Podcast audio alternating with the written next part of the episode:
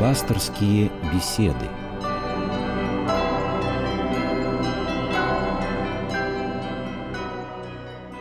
Здравствуйте, дорогие радиослушатели! В эфире программа «Пасторские беседы» у микрофона Анатолий Круглов. Наступление страшного суда, суда Божьего, волнует человечество уже много веков. Одних пугает, другие, наоборот, ждут его как избавления. В любом случае, страшный суд, наверное, последнее, что суждено пережить человечеству, и сегодня мы постараемся порассуждать о том, что же нас ждет вместе с гостем нашей программы, священником Михаилом Прокопенко. Отец Михаил, здравствуйте. Добрый вечер. Вот само название «страшный суд», да, нужно ли его бояться? Действительно он так страшен? Ну, современное словоупотребление сильно сузило поле значения этого слова – и сейчас страшные мы понимаем как нечто пугающее и отталкивающее. Разумеется. В древности, да, в общем-то, не только в древности, а еще, может быть, 100, 150, 200 лет назад слово «страшное» могло иметь еще и другие оттенки смысла, которые указывали бы на величие события, на его значение в жизни, на его грандиозность и всеобъемлющесть, так сказать. Поэтому, рассуждая о страшном суде, мы должны в первую очередь возводить свой ум к величию и значимости этого чаемого нами сейчас события. Но ведь сколько веков нам этот суд пророчит, что вот он буквально вот вот вот вот вот и произойдет, а он все никак не наступает, не наступает. Когда же он, по идее, должен состояться? Ну, Спаситель прямо на вот так же поставленный вопрос своих учеников сказал, о том дне и часе никто не знает, кроме Отца Небесного. Что касается пророчеств разного рода, которые указывают, как правило, на какую-то конкретную дату или вот на близость этого события, то к ним нужно относиться, так сказать, двояким образом. С одной стороны, мы должны помнить о словах Спасителя, что дня и часа этого события никто из нас не знает. С другой стороны, мы должны понимать, что для каждого человека момент страшного суда находится весьма и весьма близко – Почему так? Потому что, собственно, страшный суд, что это такое? Это момент самоопределения человека относительно его судьбы в вечности. Да, действительно, судьей всех наших дел, намерений, помышлений, желаний, твердости нашей, либо, наоборот, податливости, судьей будет создавший нас, искупивший нас от греха, проклятия и смерти Господь. Но именно мы своими делами, тем, что наполняет дни нашей жизни – тем, что наполняет нашу совесть каждый день этой самой жизни. Мы и совершаем свое, так сказать, самоопределение. Поэтому в некотором смысле день страшного суда уже наступил. В конце концов, суд нашей совести в некотором смысле есть предвосхищение страшного суда. И поэтому, собственно, это очень близкое каждому из нас событие. Ну и кроме того, ведь э, говорил один булгаковский персонаж относительно проблемы того, что человек внезапно смертен, да, ведь для нас, собственно, окончание нашей свободы, свободы в нашем самоопределении между добром и злом, свободы выбора между правдой и неправдой, которой обладает живой человек, человек живущий, может наступить любой момент. Сколько приходится, простите, видеть вполне еще вчера цветущих лиц, сегодня уже лежащих в гробе, да? И не всегда эта смерть была насильственной, да, не всегда человек жил, э, подвергая себя каждодневной опасности. Нет. Вот жил и приставился. Его Господь призвал. И вот для него закончилось время, когда он мог сам решать, куда ему идти, а куда ему не ходить. И вот теперь он полагается исключительно на милость Божию, но еще на молитву любящих людей. Вот для него и наступила вот эта последняя очевидность жизни, момент, который его вплотную приблизил к страшному суду. Так что можно сказать, что, с одной стороны, это событие настолько далекое от нас, что о дне и часе никто не сообщит нам до того момента, как он наступит. С другой стороны, это событие уже совершается, в том числе в глубине человеческой совести.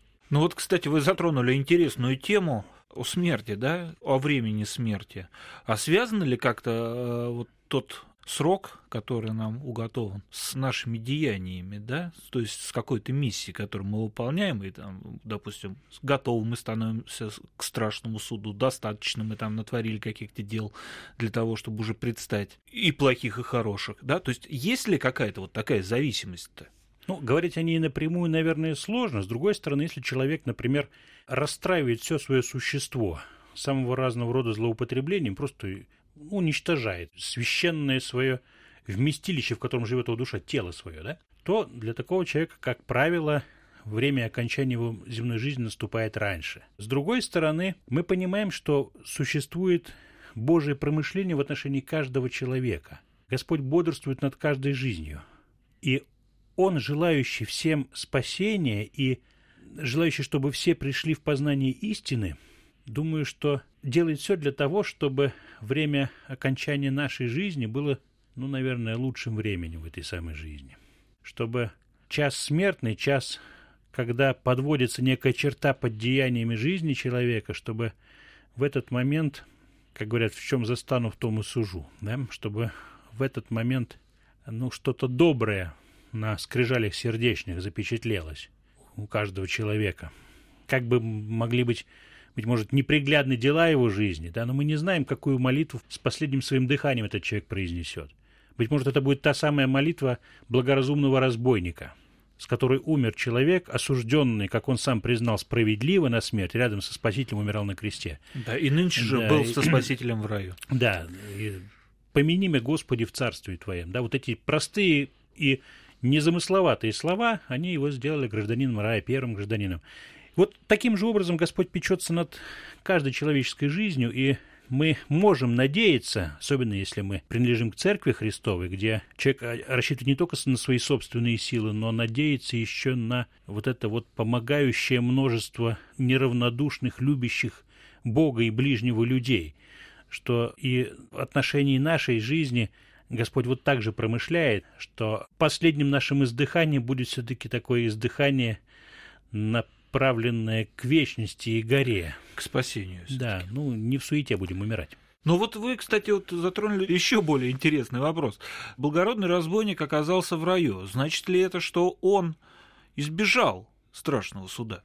Страшный суд – это ведь не состязательный процесс, хотя, конечно, некоторые средневековые литературные памятники или памятники церковного или около церковного искусства изображают страшный суд как такое величественное событие, где разгибаются книги, расставляются скамьи, престолы. Такая э, более торжественная аналогия суда земного. Ну да, да, да. Вот. Это не состязательный процесс, это не трибунал.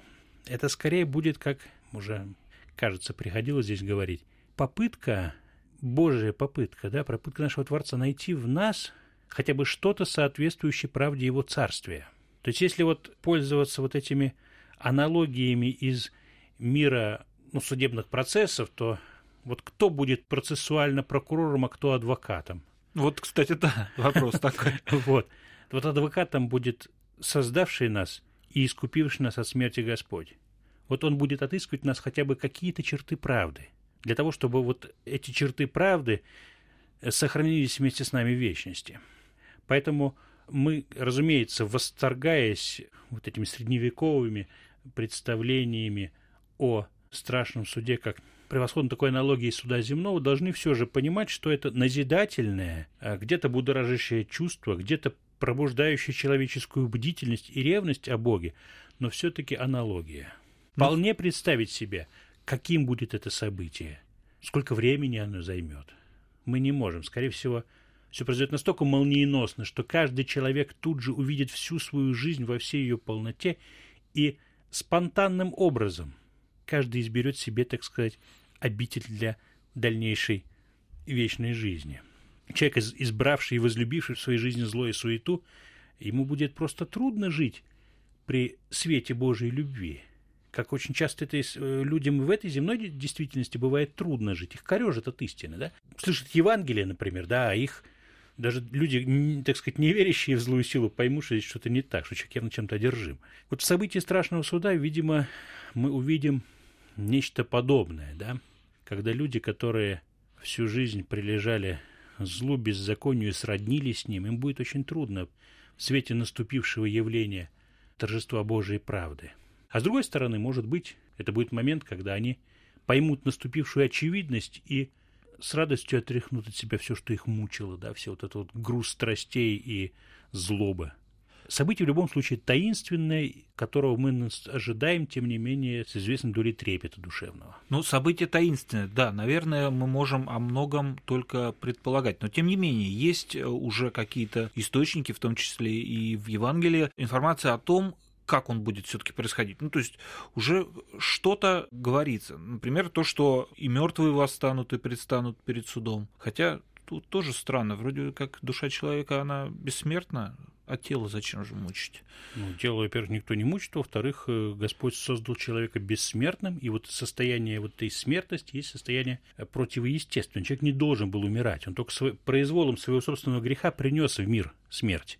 Этого не было в Божьем замысле о человеке. Поэтому, коль скоро он был сотворен с телом, объединяя с собой, так сказать, все этажи бытия, начиная от самых высоких духовных устремлений, заканчивая самой такой грубой и осязаемой телесностью – в таком же виде, собственно, он должен наследовать вечность. И все люди, когда-либо жившие э, на земле в день второго пришествия Христова, вслед за Христом, воскресшим в третий день после своей смерти, будут привлечены к жизни. И в, этом виде, собственно, для них откроется вечность. Но это э, событие, связанное со страшным судом, но не напрямую. Вот событие воскресения и э, воскресения всех мертвых стоит, наверное, поговорить отдельно – вот. Но э, совершенно точно, что перед судом действительно все люди вот на средневековых фресках, например, можно видеть часто земля отдает своих мертвецов. И да. из самых разных мест. Жутковатая картина. Ну да-да-да. Океан отдает утонувших, и всякие пропасти земные тех, кто погиб в них, э, могилы убитых в сражениях и так далее, и так далее. Вот самые разные сословия покойничков встают на страшный Божий суд. Я, я, собственно, о чем хотел поговорить, что опираясь на литературные источники, да, мы уже можем составить какую-то картину о том, как будет происходить страшный суд. Вот у меня записано. В Новом Завете как описывается. Ангелы при кончине века соберут избранных от четырех ветров от края небес до края их, а также соберут из царства его все соблазны, делающих беззаконие, отделят злых из среды праведных. То есть ангелы будут уже... Как ну, ангелы вообще участвуют в судьбах Божьих в мире, да, как служебные духи. Да, вот их служение, оно совершается в тайне, мы не видим его и не замечаем, но они постоянно участвуют в промышлении Бога о мире людей, в том числе, разумеется, они будут участвовать и в этом конечном таинственном событии. Но не это является в данном случае принципиально важным. Важным является, вот если вы дальше посмотрите, критерий, в соответствии с которым будут разлучаться овцы от козлищ, да, угу. добрые от злых. И критерий этот, в первую очередь, милосердное отношение к ближним. Господь говорит, я был в темнице, вы меня посетили, я был болен, вы излечили. Да, да. и так далее. Я был голоден, напоили, наг, одели и так далее. То есть уже сейчас, исполняя Божьи заповеди, мы можем надеяться, что это исполнение Божьих заповедей научит нас, во-первых, любви к ближнему, да, и сделает нас э, в некотором смысле родственными Господу, потому что Он благ. И таким образом это для нас возможность оказаться вот в числе вот этих вот избранных людей, тех, кто будет торжествовать в день страшного суда. Вот такая мысль пришла мне в голову. Тогда, может быть, страшный суд – это как раз процесс, обратный процессу грехопадения. То есть мы как раз человек вернется к Богу. Вот такое цикличное представление о истории, так сказать, о метаистории, да, оно не свойственно христианству вообще. То есть состояние воскресшего и восстановленного в своем достоинстве человека будет отличным от того состояния, из которого человек некогда был незриден своим собственным безобразием, это будет состояние куда более высокое, просветленное, радостное переживание. Есть... Ну, это будет шаг вперед, еще более... Движение еще, вверх. Да, да, да, еще более, так сказать, такой последовательный шаг вперед. Тогда вопрос, зачем вообще нужен э, этот страшный суд? Зачем вот нужно конкретно вот это событие, да, внезапно настающее, когда можно было бы и, чтобы человек, например, во время смерти, да, явление правды Божией в мире. Вот, полноты и торжества правды Божией. Так она же, вот к этому, к этому правда моменту, Божья, она и так в мире существует. Э, существует, но, как мы видим, а, очень часто она бывает... Ну, все ли мы можем ее слышать, да, здесь и сейчас, да? Все ли, что наполняет нашу жизнь сейчас, является Божьей правдой. Даже люди, которые стремятся к правде Божией, а их не так мало, как может казаться, они очень часто большие затруднения испытывают, потому что хотят одного, а делать получается другое, мечтают об одном, а проза жизни им диктует другое и так далее. Так вот, если мы говорим о событиях, предшествующих страшному суду, то мы должны понять еще и следующее. Это будет время, когда предшествовать событию концу света, да, событию страшного суда будет конец человеческой истории. Ее дальнейший смысл будет утерян. Люди более ничего не смогут уже приносить в сокровищницу Божие Царство, это Господь, собственно, прекратит течение истории, совершится второе его пришествие, и э, обсуждаемый нам сегодня страшный суд. Есть еще один момент. Священное Писание в Евангелиях, в книге, особенно в книге Откровения Иоанна Богослова, называем по-другому Апокалипсис, э, в нескольких местах э, апостольских посланий говорят о том, что время, предшествующее концу света, будет временем крайнего умножения на земле беззаконий. То есть это будет время, когда исповедание веры будет затруднено крайне, оно будет сопряжено с гонениями. Такое уже было несколько раз в течение истории, к сожалению, и в минувшем веке так было. Есть признаки, что и нынешний век что-то подобное нам готовит. Крестьянинам сегодня быть трудно. Вот. Может быть, не во всех странах, пока, но можно. Но есть, да, но есть страны, где за исповедание имени Христова люди лишаются жизни только по факту при своей принадлежности к христианскому народу. Такое происходит э, в Африке, на Ближнем Востоке, в некоторых странах Азии и так далее. Ну, собственно, это будет время, когда суета человеческая достигнет какого-то страшного болезненного апогея. И, как говорит Священное Писание, ради избранных сократятся те дни. То есть это будет очень тревожное и тяжелое время, но оно будет не очень продолжительным. Вот это вот служит для нас некоторым утешением. Но тогда логично было бы задать вот какой вопрос раз э, перед страшным судом человечество выполнит свою миссию, да, какую-то, да? Но оно не выполнит. Ис- исчерпает свой смысл, да? В чем же тогда смысл существования человечества? Смысл в том, чтобы каждый из родившихся на земле людей э, сделался, ну, как говорят, гражданином Царствия Небесного, чтобы он определился к благой вечности, да, чтобы он узнал радость богообщения, в том числе еще в этой, в земной действительности. И тогда для него открывшаяся действительность э, вечности будет уже такой радостной, э, благой, совершенной и так далее. Собственно, в этом смысл и есть. Но не все, скажем так, э, к событиям страшного суда перейдут на верную сторону. Вот дела закона то есть э, здравое понимание, ну, более-менее здравое, насколько это возможно, о том, что есть хорошо, что есть плохо, оно, в общем, присутствует в человеческой совести. Оно в некотором смысле слова является врожденным. Поэтому те люди, которые, ну, не зная закона, да не имея возможности принадлежать к Церкви Христовой, все же поступали по совести и по закону, такие люди, разумеется, будут в соответствии с этими критериями на страшном суде и судимы. Хотя это вопрос, который наверное, в общем разрешить для себя нельзя. Это вопрос, который относится к компетенции Божие милосердие и Божие промысла о каждом человеке. И предвосхищать сейчас суд Божий над кем бы то ни было, над кем бы то ни было из живых или умерших, или тех, кто еще будет жить, мы не можем. Поэтому в этом отношении от нас требуется некая осторожность в рассуждениях.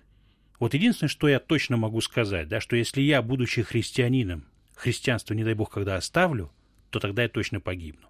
А спасутся или нет другие христиане или не христиане, этого я знать с уверенностью не могу. Но если я оставлю христианство, то я погибну. Я думаю, что так может рассуждать и всякий христианин. Как спастись, поняв, что, скорее всего, по итогам твоей жизни на суде тебя все-таки ждет, так скажем, обвинительный приговор? Просить у Бога прощения, просить у Него помощи для исправления своей жизни – ведь это, про... эта возможность открыта перед каждым человеком вот прямо здесь и сейчас, да? Как вот умирая очень мучительной смертью, мы уже говорили сегодня о благоразумном разбойнике, угу. умирая страшной мучительной смертью, э, нам сложно представить себе, что такое смерть на кресте. Он, тем не менее, для вот этого нравственного подвига нашел в себе силы. И несколькими простыми словами и спросил у Бога для себя рай. Просто вот я прочитал такую мысль, мне очень понравилась эта мысль, что задача Господа на этом суде не засудить, а как раз спасти. Да, он адвокат. Да. Судья и адвокат в одном. Да, да, да. То есть, в, в принципе, даже вот вы сказали, что молитва за умершего способна помочь душе его попасть в рай. Но опыт церкви об этом свидетельствует, что даже люди очень укоризненной жизни часто бывают буквально из лап вот этого вот поглощающего адского пламени, изъяты благодаря ходатайствам людей любящих. То есть э, спастись на самом деле путей очень много. Более того, они все открыты для человека, да, их настолько большое нам предлагается разнообразие, что э, только человек, противящийся воле Божией о спасении, человек, противящийся тому, чтобы увидеть рай, может этого рая не увидеть. Вот о чем идет речь. Те люди, которые сознательно каждую, может быть, ну или не каждую минуту, но, по крайней мере, последовательно на протяжении многих там, лет своей жизни избирают, делают выбор в сторону зла, такие люди, наверное, воспитывают в себе какой-то определенный род, рода вкус к козлу, да, и, собственно, их самоопределение вечности, вот оно совершается здесь сейчас с этим неверным выбором каждый раз. Иными словами, для того, кто желает наследовать благую вечность, открыто множество возможностей. Они, конечно, требуют какого-то труда, но никогда не скрываются из поля зрения человека эти возможности. Всегда Господь, даже в очень стесненных обстоятельствах человеческой жизни, сохраняет вот эту вот свободу для верного самоопределения человека. Разбойник, умиравший на кресте, тому пример. Но тем не менее, хотя мы уже сказали о том, что суд э, небесный не очень будет похож на суд земной, разве что в каких-то общих чертах, да, и названием своим. Тем не менее, как будут оцениваться вот эти вот э, плюсы и минусы нашей жизни? Ну, мы с вами видим это в Евангелии, да, уже сказали об этом. Это будет в первую очередь, критерием будет дела милосердия. Если мы сотворили их своим ближним, то и Господь наш Небесный откроет нам – блаженную вещь. Но значит ли это, что прожив, допустим, праведно первую половину своей жизни, во второй половине мы можем расслабиться, вот, сесть перед телевизором и совершенно не принося ни зла, ни пользы, спокойно дожить свои К сожалению, дни. опыт показывает, что если человек, так сказать, в этом своем движении останавливается, он тут же начинает катиться обратно, да. Вот, например, будучи когда-то деятельным, милосердным человеком, сострадательным и так далее, потом впав некие такие тенета такого праздного эгоизма, человек понимает, что он становится добычей сразу очень многих страстей. Вот эта праздность, она делает из него сначала равнодушного, а потом, в конце концов, из злого человека. Здесь, конечно, нужно понимать, что там, где отсутствует движение вверх, тут же с такой роковой предопределенностью начинается падение вниз. Ну, как птица, если перестанет да, махать крыльями, да, она да, сразу то упадет. она рано или поздно, может быть, не сразу, но в конце концов... В конце концов Хорошо, тогда другой вопрос. Есть грехи, которые называют смертными. Их можно ли искупить? Это, во-первых, нет греха, который Богом не был бы прощен при изъявлении человеком желания такого прощения. Да? То есть человек у Бога просит прощения, то Господь простит ему что угодно. В конце концов, снова вернемся к благоразумному разбойнику – это был человек, которого привели к смерти, ну, явно не за то, что он там шоколадку, шоколадка не было, ну, там, фиников каких-то где-то украл. Скорее всего, не за это. Это были убийцы, разбойники, возмутители спокойствия и так далее. Вот. С другой стороны, вот само вот это разделение грехов на смертные и несмертные, конечно, схематично удобно, но это такое схоластическое упрощение действительности. Вот если так вспомнить самую раннюю весну человеческой истории. Грехпадение Адама и Ева, когда они просто вкусили плода, от которого Господь просил их не вкушать. Ведь с точки зрения, например, человека, развязавшего войну, это была может показаться сущая безделица. Да, да? вообще. Подумаешь, ничего, яблоко Ничего, укусили. да. Ну, не яблоко там, ну, что это за плод, непонятно, да. Да. Вот. Условно. Просто ничего. А какую страшную катастрофу вот этот маленький проступок, маленькое преступление маленькая неискренность человека в отношении к Богу и к своему ближнему, да, там же начался еще такой мрачный конфликт между Адамом и Евой, которые были друг другу ближе, чем кто бы то ни было. Вот маленькое преступление принесло на землю смерть, катастрофу, обрушило все. И потребовалась смерть Сына Божия на кресте, схождение его в ад, ради того, чтобы для нас снова открылась перспектива вечности. Поэтому рассуждение о маленьких и больших грехах мы, наверное, в перспективе страшного суда должны оставить. Эти рассуждения мало помогут нам в ежедневной практической христианской жизни. Ну, то есть, э, главное искупить. Грех вообще умерщвляет. Угу. И совершенно неважно, допустим, умертвить человека 9 грамм свинца, либо, не знаю, разрыв снаряда из крупнокалиберного орудия. Смерть есть смерть. Смерть, она смерть, да. Она убивает. То же самое с грехом. Грех есть грех. Каждый грех приносит в мир все больше и больше зла и смерти и страданий. Хорошо. Все мы люди, и в каждом из нас борются вот, ну, добро и зло. Можно как-то внутренне понять, э, спасаешься ты или надо еще сильнее крыльями махать, чтобы, чтобы Ну, выше взлететь? махать нужно всегда настолько, насколько хватает сил. Это, это первое. А второе, для нас, в общем, во-первых, воспитываясь в обществе, мы получаем те или иные представления о том, что добро, что зло. Вот это самое врожденное чувство, понимание, где добро, а где зло, совесть наша, да, оно тоже помогает нам. В конце концов, божественное откровение, то, что говорит Священное Писание, заповеди Божии, все это помогает нам понять область желаемого и ту область, в которую не нужно ступать, и даже, даже мыслями. Вот все это помогает человеку, так сказать, в его самоопределении. То есть нет человека, который ничего из перечисленного в своей жизни не видел бы. И нет людей, которые никогда об этом не задумывались бы. Конечно. Но тем, тем не менее, э, многие люди живут, считают себя праведными, э, но только они считают, допустим. Ну, бывает так, знаете, я не стану говорить страшных вещей, что люди считают себя праведными до того, как сходят к онкологу, например. А потом сразу понимают, господи, сколько же я неправды натворил. Да, по-разному бывает. То есть есть какие-то знаки, да? Ну, не то чтобы знаки, а просто бывают иногда события в жизни, которые вот эту вот слежавшуюся на дне душевного сосуда муть встряхивают, и вдруг жизнь перестает быть прозрачной. И приходит понимание, что, собственно, жизнь прожита не так. Да, что было очень много неправды, что много э, человек причинил другим страданий, зла, что он жил только самим собой и так далее. Ну, бывает так. Бывают еще более тяжелые вещи, когда, например, кто-то из близких вдруг претерпевает необъяснимые какие-то вот скорби. И тогда это обращает людей к размышлению о том, что наполняет его собственную жизнь.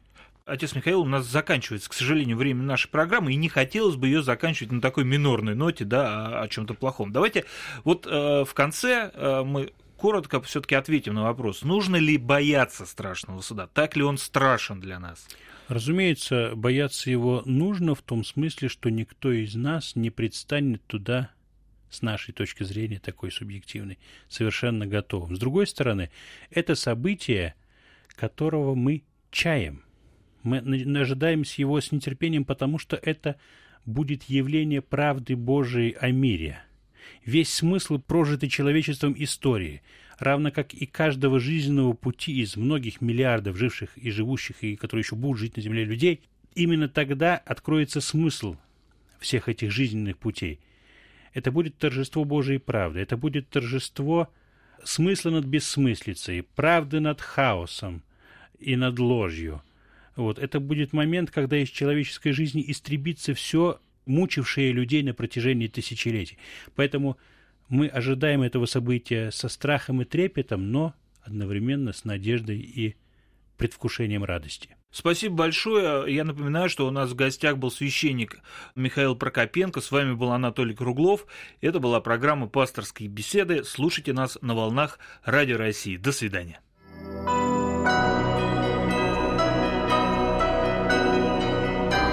Вы слушали программу «Пасторские беседы» из цикла «Мир, человек, слово».